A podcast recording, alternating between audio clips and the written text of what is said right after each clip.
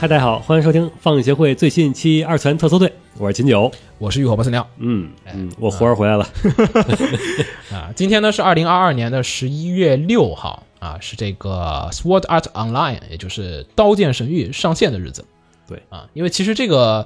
呃《刀剑神域》这个作品呢，我们其实节目里好像已经我感觉说了好几次了。其实虽然咱们还有专门的节目，啊吐槽他那个为什么不好看？对为什么不好看、啊？但是我们从来没有给大家好好的讲过它这个。好像有些东西，我觉得至今为止都没有说清楚。因为《刀剑神域》是一个更单视角的纪传体，基本都是从 Kirito，也就是呃同人同人的这个角度来去讲的整个故事。但是实际上呢，《刀剑神域》里面讲了很多的世界观啊，包括未来我们可能会给大家做的这个关于 EVA 的世界观的节目，它其实都是讲的是主角的视角出发的，关于这个世界是怎么运作的和背后发生了什么事情，其实它里面也只会只言片语的给你提几句能让男主接接受的一些这个事情。或者都以男主视角。对，所以具体的一些设定啊，它其实是没有讲明白的。我们呢，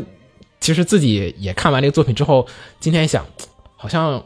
这个世界观有一些令人比较在意的一些这种点，好像还没有说的特别清楚。我们把这个小说呢，还有它的这个设定集重新的进行了一下梳理，并且呢，也会加入一些类似于之前的《明日方舟》的那个节目类似的那种推理的部分，跟大家去讲一讲这个《刀剑神域》这个世界里面，它这个设定里面究竟发生了一些什么样的事情。嗯啊，也这就是我们这期的一个节目。如果你《刀剑神域》的动画还没看，或者是看完了的话，都可以来听一听我们这个节目，可以知道一下它背后是怎么样运转的。我觉得不涉及剧透，基本不涉及，因为它的本质上还是一个典型的爽文爽文和 boy meets girl 的这样子的一个故事。你在看的其实还是轻小说那套，就基本上你能知道结局，对，就你看开头知道他俩肯定在一起。有些轻小说好像还真不是 啊。所以呢，这期呢，我们跟大家来讲讲《刀剑神域》的世界观设定。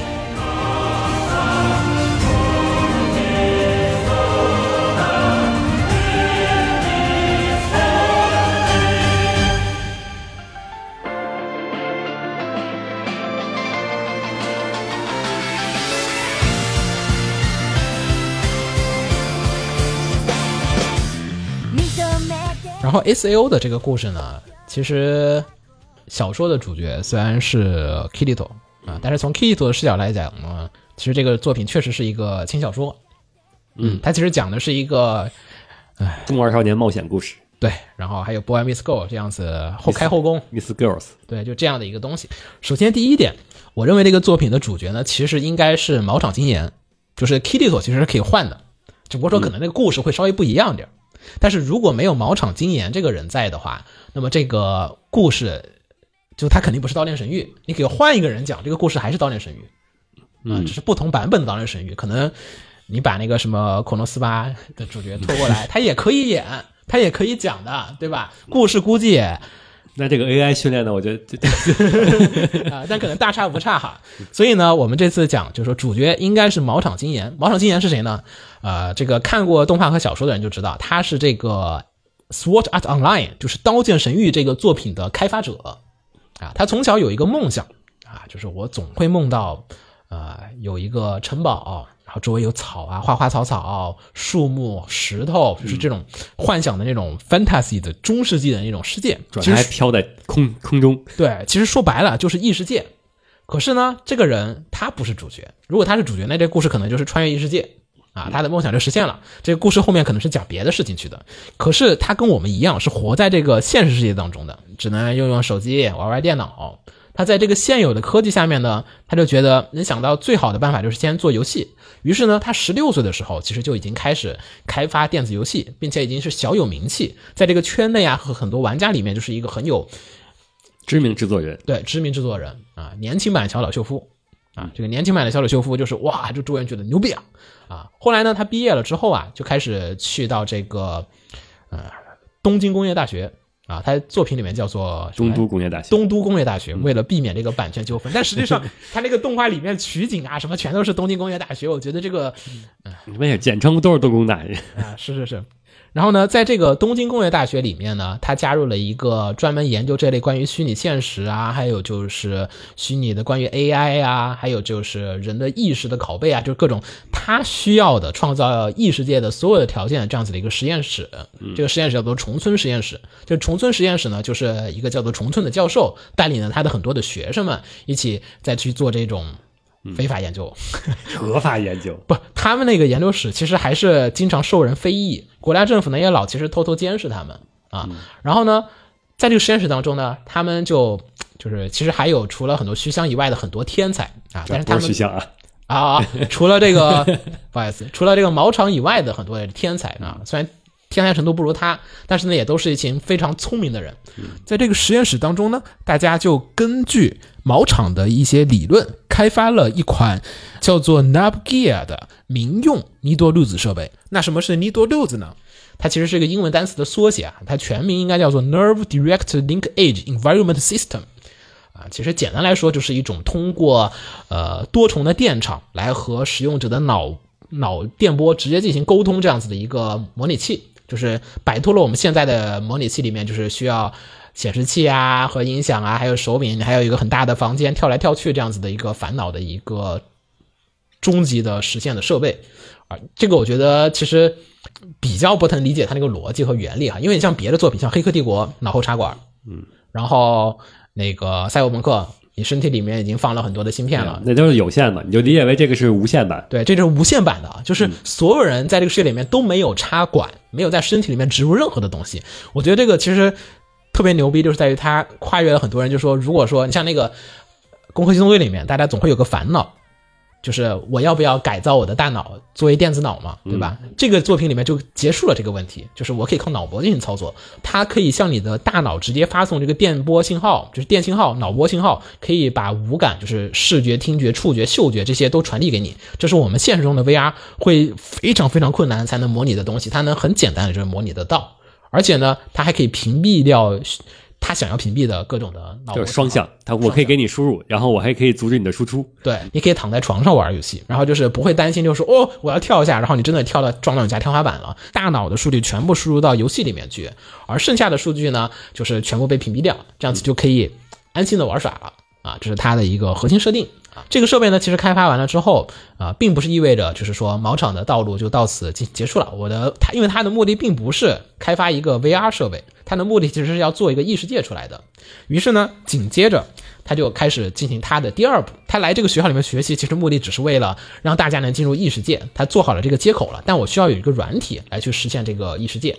啊，于是呢，他就开发了一款叫做 Sword Art Online 的这样子的一款游戏，就是这个游戏其实发售的时候非常的火爆。为什么很火爆呢？因为其实毛场刚才我们都说了，它是个年轻版的小岛秀夫，而且比小岛秀夫更具有影响力。因为小岛秀夫其实并不具备，他不是一个牛逼的科学家，嗯，就是毛场其实他是一个具既有技术，还有艺术，并且还有就是这种追求的一个人。所以其实你你想想，在玩家当中，这就是最理想的一种人格。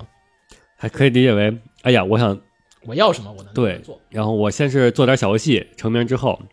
不行，现在技能不行，我去大学去进修去。我开发了一个 PS 十，然后做弄一 PS 十出来之后，然后感觉你们都没开发什么游戏，那我就是我我来牵头，我又开发了一个基于 PS 十的一个护航游戏。嗯，我说说这个是能完全激发他的潜能。这款呢，《刀剑神域》就跟他的梦中的世界是一样的。就是一个城堡的世界，而且呢，《刀剑神域》这个世界它叫 Sword Art Online，Art 一般来讲就是我们翻译应该其实应该叫做剑术世界，兵法不就是 Art of War 吗？在这个世界里面呢，所有的人不是说只能用剑了，是只能用物理的手段来和敌人进行战斗。嗯，然后还有一些标准的 RPG 的这个模式在里面，它并不是毛场虽然说他想开发一个真实的异世界，实际上他做出来还是个游戏，也可能这个是是屈服于。玩家模式是吗？就是我想，起码我得一步一步来吧。我直接开发出来一个 真的世界，大家进去会有点觉得我靠在干嘛？就是你那个资方肯定也不同意啊！你这个设计出来的就不是游戏啊。反正它这个世界里面其实还是有很多的游戏机制，比如说 PK 啊、交易啊，你都会看到，其实还有面板啊很多的东西。其实它并不是真正意义上的。它也有攻击力、数值这些。数值这些东西，包括血槽啊、硬直啊和动作的翻滚啊那个判定。这个游戏当中呢，实际上我们想说一点的这个核心设定是在于说，《刀刃神域》的世界其实并不是真正意义上的特别的完美的。它这个游戏世界，其实你往后看，就说 A L O 其实也跟它画质是一样的。次时代的是在后来的 Underworld 里面，爱丽丝篇里面他们那个世界里面，在刀剑神域的世界里面，他们说哈，就是那个我不知道大家记得不？那个第一次不是第一次，反正是同人有次遇见阿斯纳的时候，就说你看这个世界，躺在这个地方，你感受它的风是很舒服的。但是阿斯纳就说这个风其实不是很真实啊，就是跟真实世界里面并不一样。其实。这个世界是有一种叫 DFS 的一个功能的，就是说你越注视某一个物体的时候，它会把所有你的那个机能都拿来运行渲染你现在正在看的那个东西。嗯，你需要的是静下心来去感受，你感受什么地方的时候，电脑就会在渲染什么去部分，会去强调这个部分的这个真实感啊。这可能也是说我们这个机能还是比较有限的，并不能说无限的渲染所有的。那我明白为什么他从那躺着闭着眼睡觉了。他就是想 想感把其他的感官都给去掉，去掉，然后就是加快只渲染这个东西，只渲染风，对精度感觉就是能提高到一个很高的那个程度。嗯，就是我没在偷懒，我只是在感受风。对他只是感受这个系统的这个设计，包括后来他进了那个 Underworld 的那个世界里面，同人就说：“我赶紧见识一下这个世界是真实世界还是虚假世界。”他选择的第一个方法就是拿起一根草，先看那个草，然后再看远处，再看草，再看远处。因为按照游戏 S A O 的那个机能的那个情况来讲，就是说。那个你来回切换的时候，它那个电脑渲染就是你一会儿渲这一会儿渲那儿，它会来不及更新你那个渲染速度，你会能感觉到一点点的延迟。这个一点点的延迟就能判定它是不是虚假事件。但是 Underworld 它是一个真的能做到特别特别的真，它并没有显示出来那是一个虚拟世界。嗯，然后呢，在刀剑神域里面呢，除了这样子一些技术的话，还有刚才我们说游戏世界的系统设定以外呢，其实它就是一款非常普通的一个 RPG 游戏。啊，然后在这 RPG 里，大家要打通一百层的这个关卡，它有一百层的这个挑战，可能打通一百层之后，可能会给你加个 DLC 吧，让你再玩点别的啊。这个游戏发售第一天，就十一月六号那天，今天就今天发售的时候啊，其实特别的火爆。就是因为大家都是知道小岛秀夫又出新作了，并且还是这个 PS 一百的这个 首发护航 游戏机。又提你你当时抢抢这些 PS 的时候，那个首发的时候，那个排队是什么样的那种感觉？就是买来立刻就玩。应该是这个主机的制作人，然后又是优秀的游戏制作人制作的游戏，对，属于是量身定做。然后呢，这个游戏一经发售就火爆了啊，然后大家就开始登录游戏啊，然后后面的故事大家就其实看动画就已经知道了。啊，这个游戏突然发现大家要退出，发现哎没有退出键了啊！大家觉得哎，好家伙，这个运营肯定要验上了。这个游戏第一天上线就出现如此重大的 bug，肯定啊等着看这个运营商的这个好戏。结果呢，这个运营商就出来跟大家说啊，就是毛场经验就出来跟大家说啊，这不是 bug，对，不是 bug，这是这个游戏本来的玩法，这是我们这个为大家提供的真实的、绝对真实的玩法，在这个游戏里面呢。大家必须要打通一百层啊，才能从这个游戏里面出去。而且呢，我们为了加好这个、提高这个游戏体验，我们还提供了一个新的功能给大家，就是如果你在游戏里面血条归零，那么你也会在现实当中被这个电波给烧死。电波烧死，因为它那个传递这个脑信号，就是传递这个信号给你的身体，还要截取你这个身体的信号。你能想想吧？就是你的脑电波，它还没插入你的身体里面，嗯，就是你想它那功率有多大？那个玩意儿其实说白了，就是那种多重电场，说白了就是微波炉。就是我那个功率是可以把你弄死，因此呢，带来就被迫的开始了这个死亡游戏。但是在这个部分哈，其实因为我们在动画里面是从 Kitty 托的视角来去看的，所以其实呢，你只是觉得我靠，这个小岛秀夫要杀我，不是那个 毛场今年要杀我，这个就是我靠，我崇拜的这个偶像居然要干我们，就是为什么呀？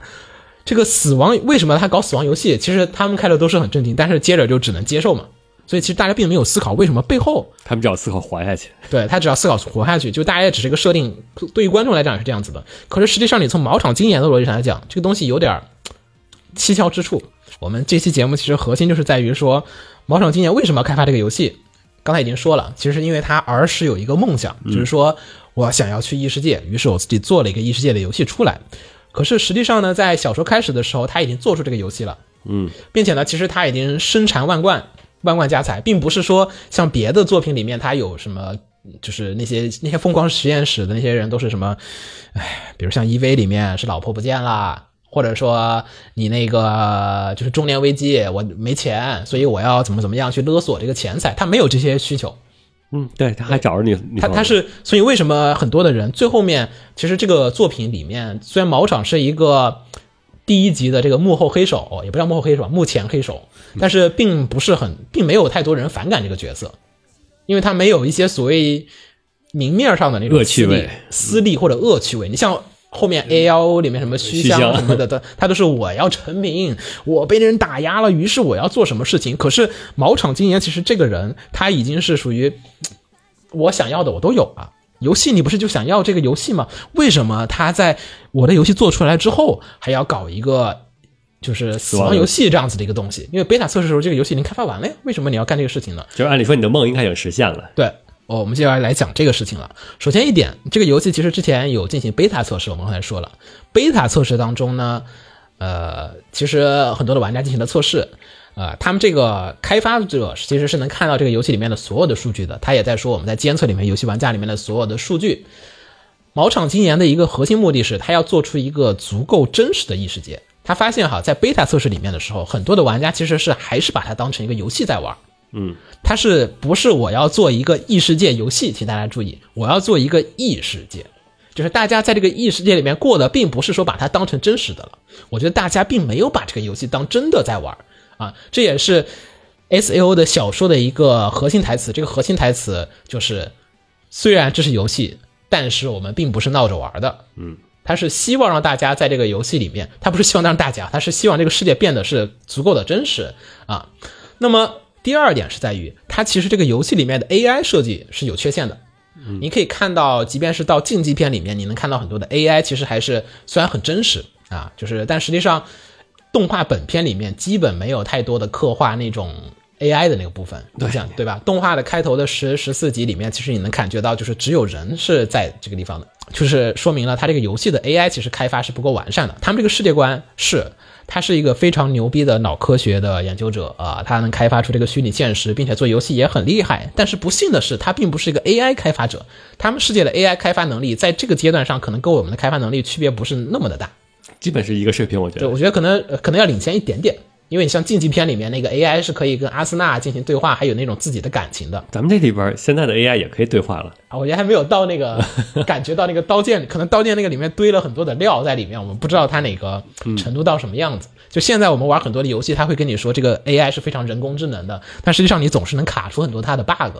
嗯，对吧？就是包括我跟子墨很喜欢看那个猫耳猫的那个小说里面也是，就是猫耳猫里面那个，就是大家疯狂的在想这个世界里面怎么能卡出 bug，你只要是游戏一定会有 bug。所以呢，毛场其实现在的画面就是说，他他的问题就是说我有一个画面已经满足了，我的场景建模也是 OK 的了，我需要的是这个玩家把它当做真的地方。第二呢，是我需要这个异世界足够的真，AI 是足够的真实。我希望这里面的人都感觉我跟他聊天的时候，就是哇，这些人是真的生活在这个地方的。嗯，于是呢，他就想了一个办法，就是造 AI，就是你可以看到，就是这个作品再往后面讲，以及它，呃，《刀剑神域》二十多卷小说里面，其实将近有二十卷，都是在讲这个关于爱丽丝篇的故事。爱丽丝篇我们之前也讲过，它的核心就是关于如何培育人工智能。嗯嗯，他的毛城今年显然有一点目的，就是说我希望能去制造出一种呃人工智能，就是大量的人工智能，可以让这个世界变得活灵活现。于是他就想到了一个方法，就是进行我们现在也在干的事情 ——AI 学习。啊，这个作品当中呢，呃，这个《刀剑神域》这个世界里面呢，其实有一个设定，就是说它背后有一个系统，就是那个整体的维护那个游戏平衡啊和这个游戏难度的那个系统，叫做 Cardia System。Cardinal System 呢，它其实就是包括了自动的除 bug 和这个动态的调整游戏的平衡，调整游戏的这个怪物的分布。它不是固定时间刷，它是根据了一定的这个数据来进行调整的，包括货币啊什么都是你这里用完了，它可能会相应有点办法去平衡这个里面的经济体系。你去看竞技片，就是现在的剧场版里面讲的这个故事呢，你可以感觉到它里面的人物啊，其实都是。NPC 还在干一些这个事情，这些都是在这个 Cardia System 来在负责进行制作的。他同时呢还在干另一个事情，就是监视大量的人的这个数据。他们在 beta 测试的时候呢，其实毛场已经在进行深度学习了。他其实发现这个玩家呢，其实这个数据不够真实，因为我想要的是真的人的数据。嗯，我模仿一群玩家出来，这个 NPC 肯定是怪怪的，因为这群玩家他打游戏的时候他。不怕死，不怕死。然后呢，他的很多行为逻辑和他这个感情和人交流，他是在把他当游戏玩，那种人性的丑啊和善啊和恶啊和美啊，他是就不是真的那个东西的。你模仿出来这个 AI 肯定就学习样本有问题，大家就知道肯定是有问题的。于是呢，他就想要解决这个肠胃问题吧，我觉得算是一种啊，因为他游戏里面无法复现这个部分的这种人在极端情况下的这个。会做出什么样的这种反应？因为你在游戏里面大部分的时候会面临这个生死的这种抉择。他希望看到真实的学习，于是呢就开了这个死亡游戏，提高了这个游戏的这个就是样本的这个真实度。这是他开这个死亡的游戏的一条比较核心的理由，就是他希望呢增加这个学习的这个深度，对学习的这个深度和这个真实度。我觉得其实这有个也不知道浪漫之处哈，我也能我感觉刀剑其实有一点魅力之处，就是在于其实这个世界在他们看来，开头你进去可能也是跟你玩塞尔达一样的，画面不是很精致，嗯，然后但是随着你在里面度过的时间越长，你就觉得这个世界越真。就是我们觉得那个游戏假，是因为我们老在现实和游戏之中来回的切换。你如果二十四小时。四十八小时、七十二小时的在这个游戏世界当中度过的时候，这个游戏里面哪怕它是多边形，你也会觉得这就是我的生活，这就是我的。大脑会适应的，就看你，比如说你让一近视眼从来不戴眼镜，要给他不戴眼镜三年，他可能他感觉到的世界就已经是那个样子了。但是刀剑这个，我觉得它有一点魅力之处，就是在于说，在这个虚拟世界当中，大家已经把它当真的当真的这个世界看待了。但是呢，这个作品里面它确实是以 Kito 视角来讲的，所以它没有很多的笔墨让大家去感受这个世界的那种。大家，因为它那个游戏世界其实开始之后还有一点设定哈，就是说这个游戏开始之后，死亡游戏开始之后，有一半的人其实都是选择躺平，就是我们就在这个新手村附近躺着，我们就不出去打怪，我们相信外面总会有一天来救我们的。啊，我们相信我们肯定能得救的，这是有一半人，然后好像还有将近百分之十还是多少的人，就是当强盗，钱不够用嘛，于是就去打怪又打不赢，那么就更好的办法就是偷袭玩家，去抢玩家的钱或者去勒索，这是有一部分的人，就是人性险恶的部分，还有一部分人呢，就是成立了就是这个他们里面的那个军队，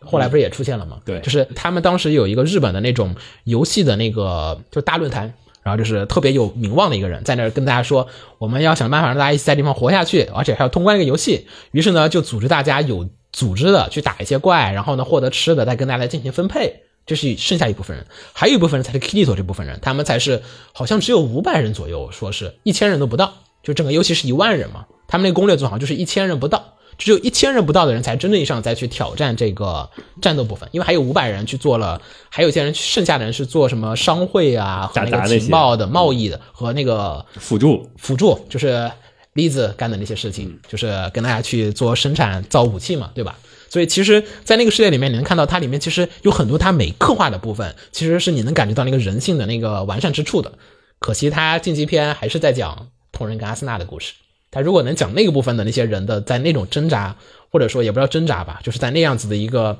死亡的环境下面，他们怎么样去适应这样子的一个新世界的视角，可能其实能写一本新的《刀剑神域》啊。但这是题外话啊。所以呢，在这个世界里面呢，其实大家就是开始了进行死亡游戏的冒险，而毛场呢也顺利的开始了这个大量的这个进行学习。在这个学习过程当中呢，他就发现这个 Kitty 啊，就是有一次 Kitty 跟他打仗嘛，对。然后他发现了 Kito 这个反应速度非常非常的惊人，哎，能力特别的强，而且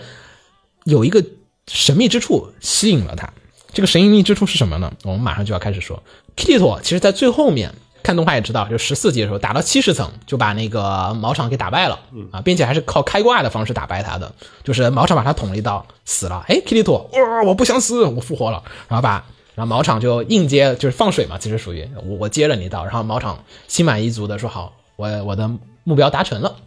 这个地方就出现一个问题：毛场的目标是什么？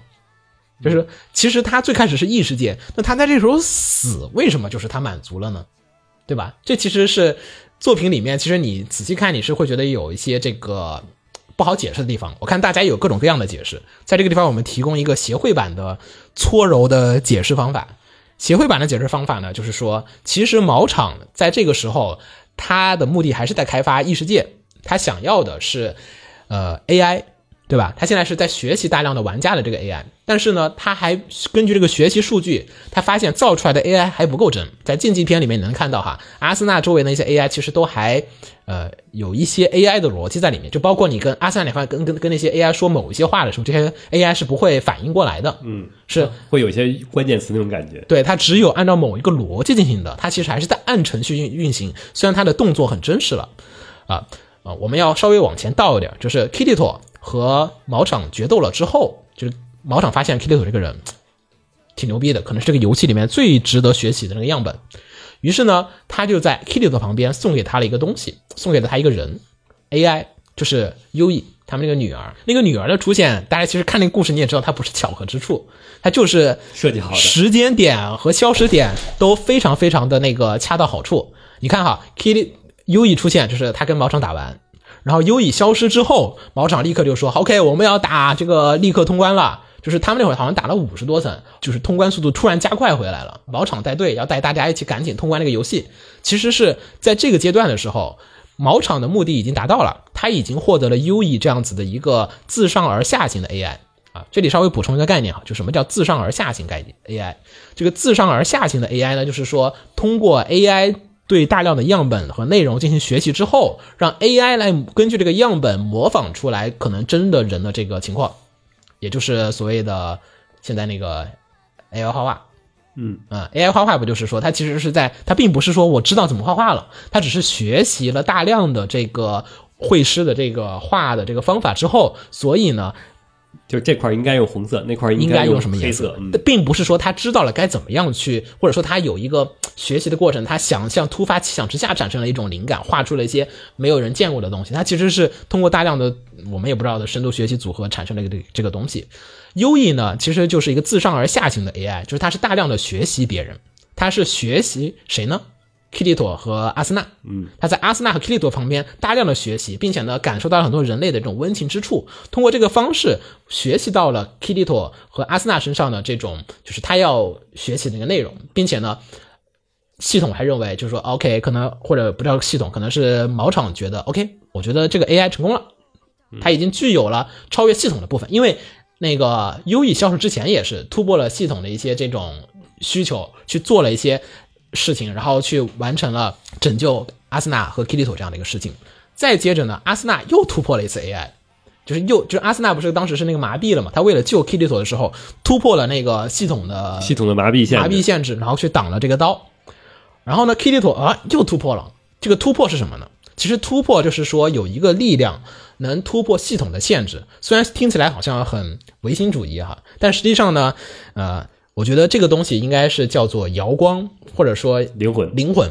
科幻作品一直在 讨论的一个很老生常谈的要素，就是 AI 有没有办法获得灵魂。就是优异，其实在学习 Kirito 的这个瑶光的同时，其实是在学习他的这个灵魂的这个过程，可能还没有瑶光的概念啊，在那会儿，可能就是学习阿森纳的过程当中获得了这个灵魂的这个感觉。于是呢，他们认为这个 AI 具有的灵魂。然后 Kirito 呢，在这个时候他大量的爆发了之后，就发现 OK，Kirito 这个人的灵魂，我们已经采集到这个数据了，灵魂确实是存在的，就是有一种我们无法用科学解释的东西是可以突破系统的。只要我能反复学习到这个东西的话，那么我的这个 AI 就肯定是能解决了。因为我发现优以学习它就能成功的话，而且他自己也有这个能力，这个东西我还无法解释。那这个没法解释的东西，我们就把它称之为灵魂。所以毛场在这方之所以说，我觉得我满足了，其实是因为我觉得我已经学习到这个所有我要实现异世界的这个东西，我赋予了它灵魂之后，这一切就完成了，并且呢，毛场就是他死去的时候，其实作品里也说了嘛，他是他不是那种。被电死的，他是那个高频次的那个，就是高功率的那个脑波扫描，把他的大脑里面所有的数据都扫描传到网上去了。然后呢，这个传到网上去了之后呢，它相当于就是，哎，有点《攻壳机动队》里面素子那个感觉，就不是把我灵魂传到互联网之后，我就可以在互联网当中进行生活。我可以通过这个是抛弃肉体之后，可以不断的观测未来世界会变成什么样子。然后接着呢，我们稍微再讲一下，因为。呃，故事还没有结束，但我们可以快速的讲一下关于呃毛场 后半生 后半生他的墓也没后半生吧，可能还有很长，可能人类都见识不到他的终结在哪儿。嗯，就是再往后面讲的，就是呃后来呢发现就是 Kirito 从游戏里面出来了，发现阿斯纳还被困在游戏里面，不光是阿斯纳，还有三百个人被困在了这个实验室里，被被困在游戏里面去。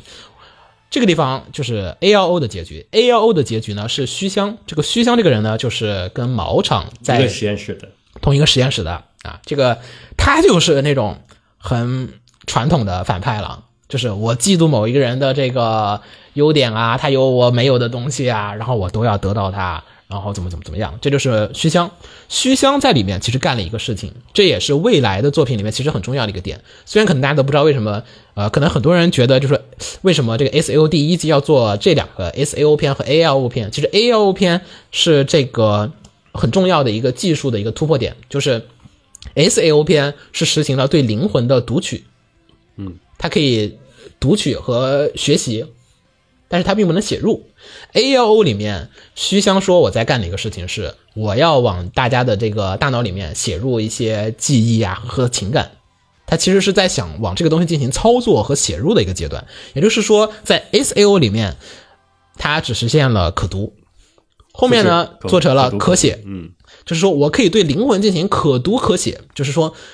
这是意味着什么？我能自己造灵魂了，就是这是很很牛逼之处的。结束的时候呢，这个毛场又出来了。我觉得毛场就属于在 A L O 里面，就是他是属于坐收渔翁之利的那个人。他其实就是想，我这等你们把这个事情都搞好了，我再出来。他出来之后，交给了同人一个东西，叫做 The Seed。嗯，这个 The Seed 是什么呢？嗯，它其实是一种分布式的 VR 世界，它其实是个开发包，就这个开发包可以帮助大家用很短的时间之内开发出你自己想做的一个虚拟世界。啊，就是是一个开源工具，就是秦九拿到它，你也可以做一个你的 VR 世界；我拿到它，我也可以做个 VR 世界，然后让大家一起来玩这个世界。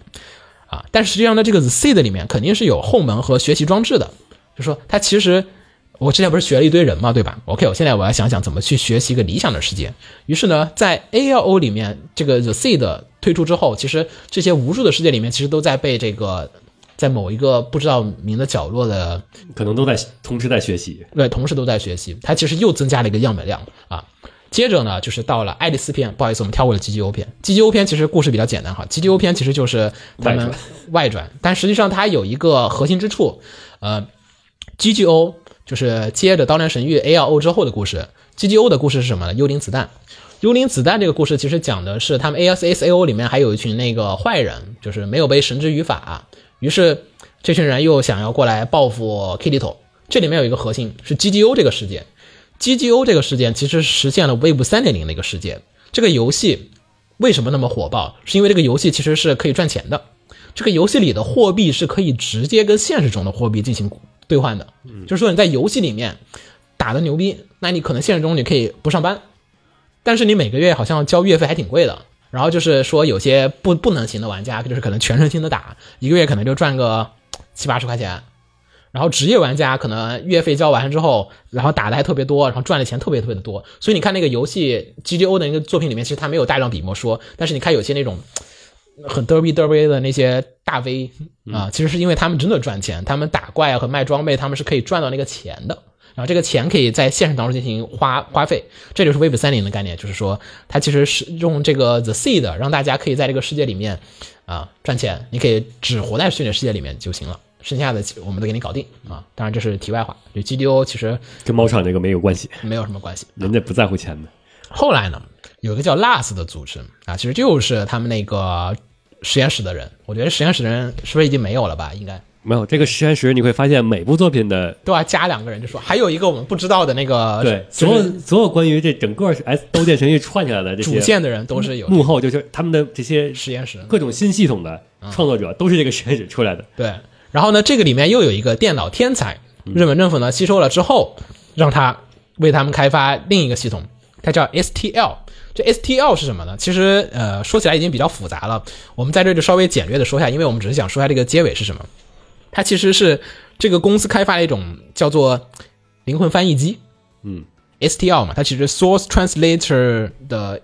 机器缩缩写啊。它的目的就是说，你这灵魂翻译机，你已经就是这个故事已经特别明显了，就是说我们现在已经可以直接把灵魂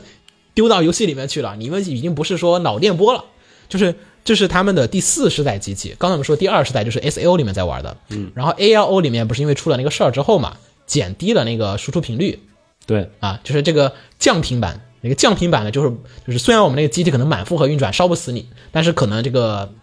处理能力不行。输出功率不够嘛，所以大量的数据是传不过来的，所以传输数据可能变变得更小了，于是就不太行。第三世代是那个绝剑篇里面作为医疗使用的一个设备，就是它可以让人长时间的在里面进行潜行，并且还能处理一些这个身体机能上的一些这种问题，其实是减轻人的痛苦。啊。然后官方说法就是说，这个东西的主要功能就是临终关怀，对并没有治疗作用，它只能是，我觉得是个止痛药吧。比止痛药强了。啊，是是，但是但是逻辑上它就是是一个止痛药，就是让你不感觉到那么痛苦，因为可以遮蔽你的那个啊痛苦的那个相当于最最神经元嘛。神你寿命的最后几年，你就可以直接在里边待着了。对对，就是你实在不行，痛的要死，那你直接遮蔽神经。其实这个程度来讲，这个东西确实非常的牛逼啊。然后这第四代机器就是现在说的这个 STL，就是灵魂翻译机。这个灵魂翻译机是干嘛的呢？就刚才我们说了，它是把灵魂让你写进去，它。这这个太科幻了，就是就是我们只能简单说一说哈，因为就基于 S U 咱们之前说那个瑶光，瑶光嗯啊，这瑶光你也不知道是什么，他的意思就是说是做梦啊。我们之前也讲过哈，S U 片里面其实那个反派进入到那个世界的时候，他们也是被震惊了的，就是那个美军进入到了游戏里说，哇，这画面怎么那么真？这么真的画面，我们直接拿来拍电影，不就是感觉能大赚一笔吗？虽然我不知道他有什么自信，感觉就是画面真实，我拍一拍我就可以赚大钱。但是另一个反派就跟他说，哎，做不到的，因为这一切都是你的灵魂当中遐想出来的东西，是类似于在做梦的一个状况下进入了游戏当中。我们只是做梦的情况下进入了这个游戏，我们只是梦见了前面有一个特别逼真的山，但是你醒过来的时候，你没有办法给大家详细的刻画这个逼真的山是什么样子的。所以其实那个山和那个它没法共享出来。没法共享出来，你只能是一种感官上面，我梦中有一种隐隐约约的感觉，那个地方有一个什么什么什么东西，就是说我梦到的东西，我可能记得，我知道这个是这块有一朵红花儿，但是你别人是不知道的，你就没法分享到别人。然后在这个 Underworld，就他们做的这个 Last，他们做的这个游戏里面呢，干了一个事情，他们植入，他们复制了四个灵魂，就把人大脑完全复制，然后把他们存到这个 AI 里面，然后让这四个 AI 开始丢到一个游戏里面，然后开始加速运算。就让这个四个灵魂开始不断的就是生活，繁衍先生，繁衍生鲜，子又生孙，孙又生子，子又生孙，反复的执行，让它产生了一个文明。嗯，然后呢，这个世界里面就是通过这四个他们输入进，因为那四个输入进去的灵魂还不够真实嘛，就是他们希望能通过这种反复的演算和时间的模加速模拟，能希望让 AI 自己演算出一套，就是说一旦有一些 AI 预示到了什么叫人生的这种概念，或者说灵魂的概念，他们希望这样子去做，后来发现并不行，于是呢。高层趁着 k i t t o 这个身陷重伤之时，把他整个人丢到这个游戏里面去。感觉跟毛毛场是一样的。哎，你这个人的阳光很好嘛？对，啊，让游移过去学学你。嗯对我们这个 AI 还是差点意思，我们再你把你丢进去，让我们这 AI 也学习学习你，说不定就能成功。而且结果是真的成功了。对就是他们刚才我们说了，他是靠这个 AI 模拟这些子又生孙，孙又生子这样子的一个方式去进行模拟的。里面所有的 AI 都是从没有意识到开始喃喃学语，然后开始能学走路，一直到过上人生，然后并且还有自己的价值观这样子的一个从零到。一的这样的一个过程的一个学习过程，这个学习过程的它其实跟优异不一样，优异是从上而下，它是模拟人类，这边不是模拟人类，他们只是让 AI 自己去学习，自己去探索。我如果是这样的躯体，我会在里面怎样的走路和怎样的去学习这个百重新模拟婴人类的婴儿阶段。对，然后并且模拟人类的文明，让他们自己进行思考和去学习。但是他们发现模拟这么久了还是没有什么用，于是就把我们这个牛逼样本又丢进去学习。嗯，我觉得这个有一个中立 bug 哈，是不是学完之后所有样本都像 Kitty 头差不多呀。灵魂就是都是那种不是，你瞧他，他之前没有任何人会想到反抗，然后他进去之后，那开始噼里啪啦出现所有人都反抗是吗对啊什么反骨精神灵魂。于是呢，最后面就实现产生了爱丽丝这样的一个灵魂。爱丽丝这个灵魂的牛逼之处，其实作品里也说了，它是一个真正意义上的自下而上形成的一个灵魂。就是 AI 学习的灵魂，就是它从那个游戏里面出来之后，它只是说是一个没有人体、没有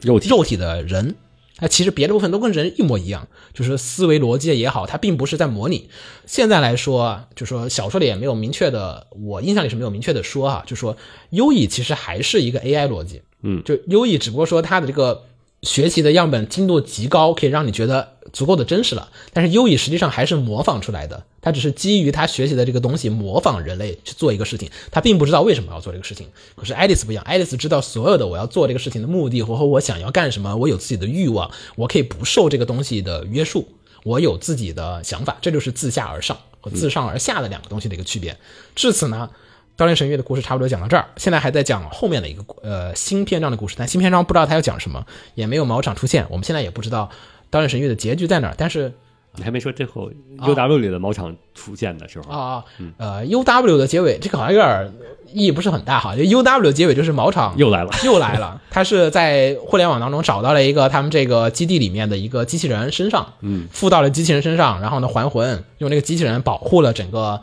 整个基地里面的人，对，你就感觉 A L O 里边儿，它可能是直接，因为它上传到服务器嘛，它直接被可能被虚箱不小心给直接拷进来了，然后它就一直在那儿观察。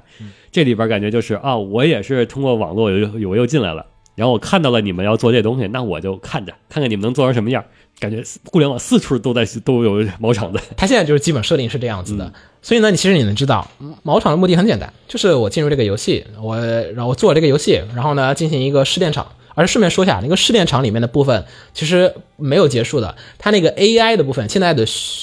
剧场版里面，就是它那个竞技片里面在讲的故事，其实在说，其实他们在同时进行两份实验，一部分是这一万人的玩家的死亡游戏，另一部分呢是它里面无数的 AI 也在进行这个死亡的这个游戏，他希望那个 AI 能有办法去突破自我，但是显然 SAO 里面的是没有成功的。他们实验室另一个哥们儿在那个爱丽丝篇里面才解决了这个东西，才实现了更大程度的提高。虽然最后面大家都是靠 Kitito 这个，你也不知道为什么他这个样本就这么值得学习的这个样本来进行突破的。他可能天生就会突破系统。对，它设定上就是说这个人的灵魂的亮度比别的亮度都高，嗯所以我们靠近它就会很自然而然的突破。后面大家就是靠近阿斯纳，靠近谁就我开始大家就开始学习，就大家开始纷纷突破系统的限制。嗯嗯，大概就是这么样子的一个设定，所以你就知道这个人的所有的梦想和目标还是在我要造完美的异世界。最后呢，其实他应该能达到一个什么程度？我觉得应该是能达到《黑客帝国》那个程度，嗯，就是你能完全的生活在的一个异世界。但你其实这个 U W 里边也差不多算达成了，因为它已经开始能加速了，那就代表着如果说你想体验一下一百年的异世界生活，你进去，然后那也出来也就是可能就几分钟，这个地方出来其实有一个比较有趣的猜想，这个也没有官方证实，也不好推测。就说他从游戏里面出来了之后的那个 Kirito，、那个已经活了几百年的 Kirito，他的思路已经跟毛场很相似了。啊，那不也被复制了吗？这不也是伏笔吗？对，也复制了一份儿。但是呢，就是这个 AI 的想法，就是说这个不是 AI，这个 Kitito 的想法，就是他也可能和毛厂取得了同样的想法，要解决同样的事那情。因为那个后边就是题外话，就不是在说那个加速世界都是它的后传嘛。但你看，就就是加速世界这块儿，它的主要核心是什么？不也就是我用我现实一秒是虚虚拟的那个对对一一千秒的那种什么的吗？这不就已经是相当于已经像接上了 U W 里边我就摇光的设定了吗？你其实按照有一本国内科幻小说叫做《从零开始》，不是那个从零开始要知道那个，啊、那个从零开始，那个从零开始的目的就是说，他们开发那个虚拟游戏，就是那个游戏的目的其实是为了人类前往更遥远的星系做准备。就地球要炸了，我们要走，但是人类没办法全带走，把大脑留下来，大家都就是飞船全部装大脑。到了过去之后，谁需要出来造身体？但是你在这个航行过程当中，不是要很长很长的时间吗？还有一些人不时的看一下这个飞船那些这种问题啊什么的，于是呢，大家在游戏里面可以度过这个漫长的这个航行生活啊，那是他的那个事那。你觉得加速世界算毛场的目标？现在他这个作品写到这儿，加上竞技篇还加了很多的加笔，加这个 AI 的这种感情塑造，你也不知道他是真的要讲吗？还是说哦，其实故事已经讲完了，毛场只是作为一个天外就是机械降神的一个存在，偶尔出来降降神。但我觉得你这个他开始给刀剑打补丁，就是加 AI 的这个晋级篇，那我觉得回头就该该给加速世界打补丁了。其实你看川原写书啊，嗯，他还是那种很传统做的，就是我有伏笔，我一定要解。就说这个伏笔已经在那儿了，我觉得后面肯定这事儿是要收的，他有很多没收的部分。那么这个伏笔在这儿，那后面这个东西，我觉得一般不会瞎想啊。别的作者有些人写那个东西就是 再也没说，但我觉得川原应该会把这个事情做一个毕竟除除了主角之外，剩下的人他们两个作品中间已经就开始能连上了，有有谁的母亲是谁的什么？就是你现在需要看的故事，不是说 Kitty 图要干什么，你从 Kitty 图角度看这个《刀剑神域》的故事，其实后面的故事期待性没有那么高。就你只是看 Kitty 图又开了一个新游戏，嗯，这新游戏的目的是什么，你并不知道。像最开始说的，你 Kitty 换成其他人都还是按照毛场的这个步伐在前进的。我觉得结最后的结局，最最最后的大结局，应该就是说，大家其实都是按照毛场的那个 剧本在走。就其实毛场已经想好了，你们可能会干这这这这这这些事，我肯定活不下来。我我把这个种子所有都留下去，让它自己自由的演算，然后等那天你们都搞搞定了，我再出来坐收成果。他也不是算无一策，所以说他留了那他拷贝了自己的到网络上去修正他的路线，修正他的那个路线。所以其实最后面你得看这个叫毛场的人他的那个卖的什么药，你才能知道他这个最后面故事的结局会带向怎样的一个科幻世界。我觉得虽然他就哎呀，可不可以再科幻一点？就比如说他某场自己的 AI 也开始突破自己的限制了。那也没问题，那也是真的他自己。行，我们这期也就跟大家聊到这儿。嗯，我是幺八四鸟，我是秦九，我们下期再见，大家拜拜。拜拜。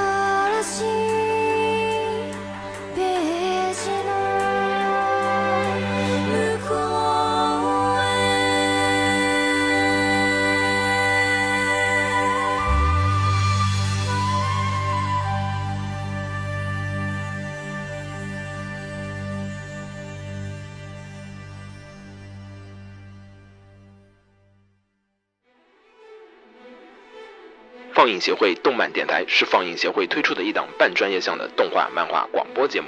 每期我们都会介绍不同的动画漫画相关知识，台前幕后通通包含。当然，我们的内容也不仅限于动画漫画，还包含了轻小说和 A l K 之类的二次元相关话题。欢迎大家发送你想要收听的话题和更多的讨论到我们的官方微博或我们的官方微信。我们的官方微博和官方微信是放映协会，邪是邪恶的邪哦。